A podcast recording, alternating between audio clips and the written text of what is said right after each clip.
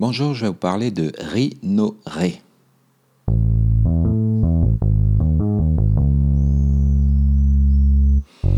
Alors, une rhinorée, ça s'écrit R-H-I-N-O-2-R-H, accent aigu E. Il s'agit en fait d'un écoulement nasal s'extériorisant par les narines ou par les coines dans le pharynx. Alors, la rhinorée, euh, le médecin doit tout de suite penser à un corps étranger nasal. Ça se voit chez l'enfant.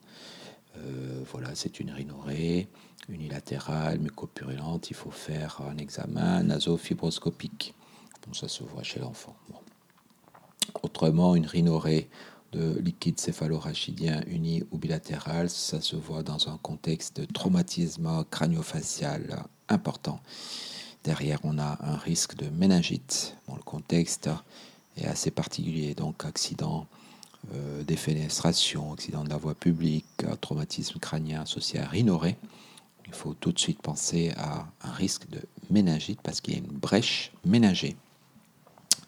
Voilà, hormis ces deux contextes, corps étranger et euh, traumatique, on peut réfléchir un peu plus posément. Euh, très souvent, on a des rhinorées aqueuses unilatérales qui se voient dans des algies vasculaires de la face. Donc, c'est un signe associé à l'algie vasculaire de la face. On a parlé d'algie vasculaire dans un podcast dédié. Les causes les plus fréquentes, ce sont les rhinorées aqueuses bilatérales dans un contexte plutôt infectieux viral, donc le coryza, on l'appelle le coryza, donc C-O-R-Y-Z-A. Il s'agit d'un syndrome associant un larmoiement, une épidémie virale, un éternuement, donc le coryza. On a les rhinites vasomotrices saisonnières, on parle de rhume des foins, donc il y a un prurite nasal associé à larmoiement. On a les rhinites vasomotrices perannuelles, on a des syndromes de sevrage aux, aux opiaciers, donc tout ce qui est euh, toxique, euh, morphinique, peut euh, se traduire en cas de sevrage par une rhinorée aqueuse bilatérale.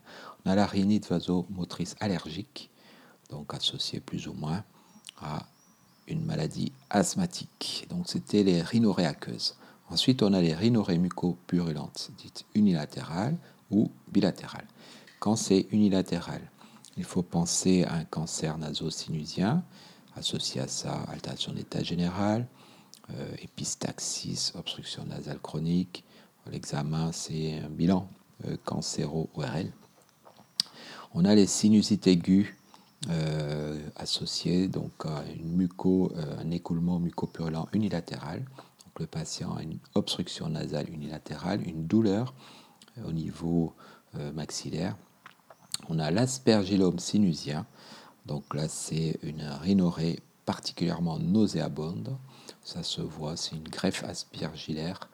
Donc euh, le contexte est assez particulier hein, de patients immunodéprimés.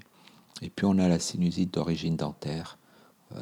Donc les rhinorées mucopurulentes unilatérales font l'objet d'un examen clinique, un interrogatoire. Il faut y associer aussi euh, des radiographies, euh, radio de face, panoramique dentaire et scanner de la base du crâne ou du crâne.